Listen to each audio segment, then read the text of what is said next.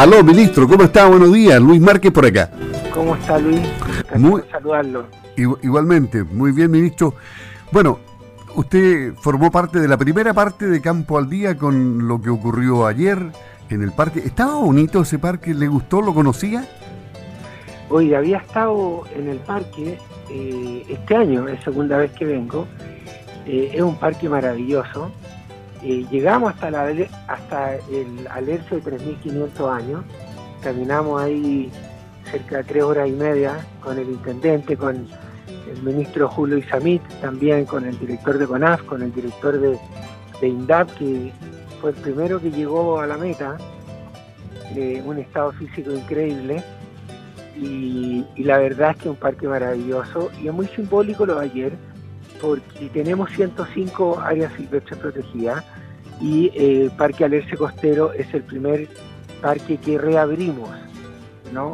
Todos sabemos que lo que se está haciendo en los ríos, en el desconfinamiento, ha sido eh, un trabajo muy bien hecho y tenemos que anclarnos, anclarnos en el programa paso a paso, pero tenemos que empezar a dar buenas noticias, empezar a esta nueva normalidad en el buen sentido de la palabra, porque siempre lo primero es la salud y las medidas de autocuidado las tenemos que tomar y el tema sanitario es prioritario, ¿no? Pero en la medida que vayamos dando pasos, eh, podemos ir reabriendo eh, algunas actividades. No puede ser que en Valdivia funcione el comercio y no funcione un parque, por ejemplo. ¿no? Y también la gente está muy confinada, está muy estresada, lo ha pasado muy mal. Y, es bonito que tengan la oportunidad de visitar estos parques. Nos parece bien que se vaya normalizando toda la situación, no solo en Chile, sino en el mundo. Así es. Lo del mercado campesino online, una buena iniciativa de INDAP. Oiga, bueno, es que el director de INDAP nos convidó ayer a, hacer esta inauguración y la verdad, Luis, es que fue muy bonito porque eh, eh, uno tiene testimonios que recibe de, la agricultura familiar campesina que son eh, eh, al final son los que nos inspiran, ¿no? Por ejemplo, hace nueve meses cuando estuvimos acá, una señora muy, muy modesta eh, de, Corral nos decía eh, que ella había empezado comercializando sus productos a caballo, después en bicicleta, después en una camioneta, pero cuando se integró su hijo a la empresa familiar, ya vendía todo online y tenía toda la producción del año ya vendida entonces cuando uno recoge esos casos, eh, uno dice, bueno, por aquí va la cosa.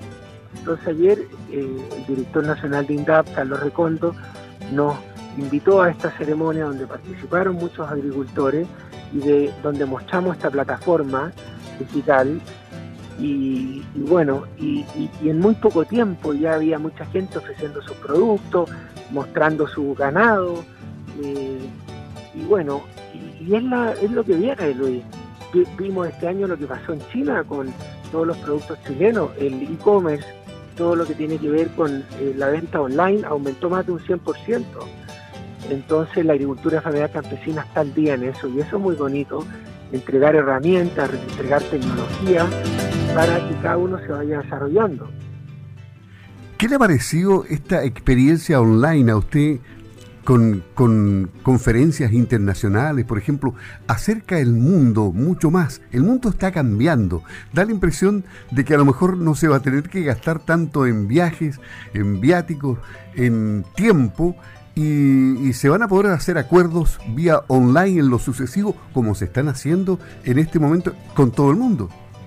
Bueno, todos estamos aprendiendo eh, a, vivir en esta en este nuevo mundo, ¿no?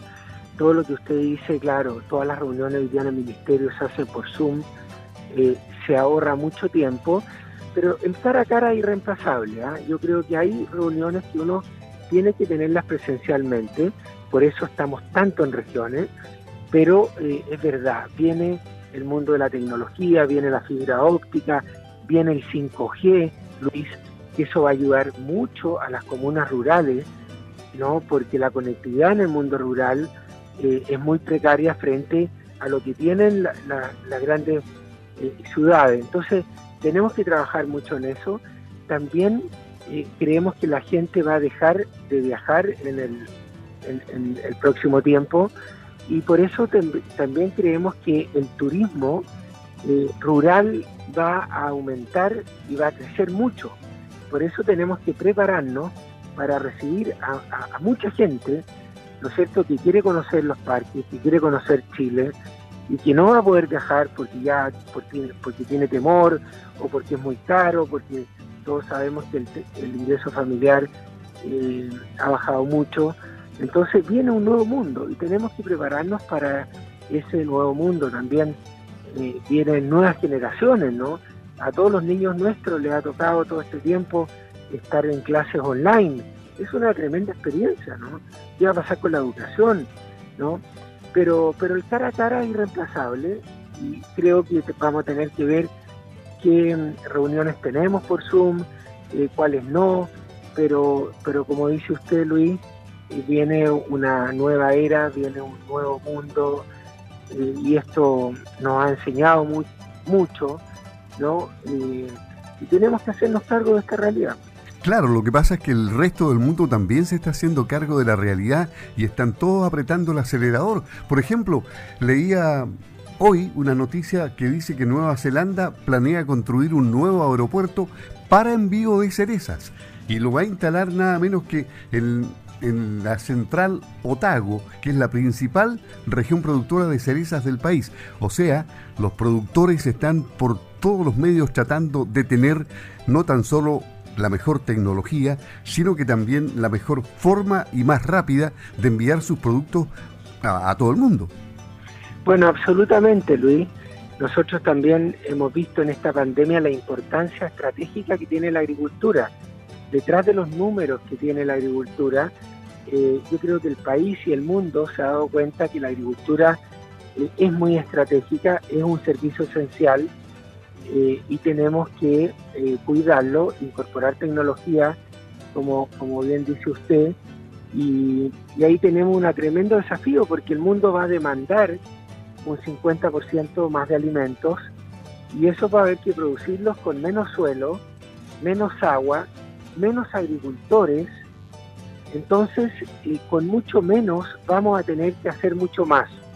Y lo que tenemos que incorporar en esa ecuación es la tecnología, como usted dice. Entonces, tanto en la comercialización como en la producción. Y bueno, y, también en infraestructura, ¿no? Aeropuertos, puertos. Correcto. Bueno, por eso este plan de inversión en infraestructura que lanzó el presidente en su cuenta pública eh, es muy importante, ¿no? Porque, claro, el presupuesto de, estos tres años es de 30 mil millones de dólares pero aquí se van a agregar 4.500 millones de dólares.